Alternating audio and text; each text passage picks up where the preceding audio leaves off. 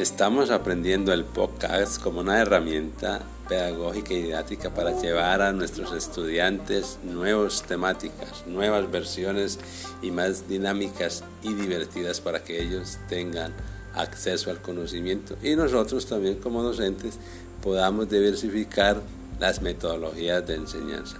Es una herramienta que le va a servir mucho a los estudiantes, a los padres de familia, a los directivos y a nosotros, toda la comunidad educativa en general. Entonces, este que sea el mejor momento para invitar a todos mis compañeros a que practiquemos el podcast eh, de esta manera acercarnos de una manera diferente a nuestros estudiantes.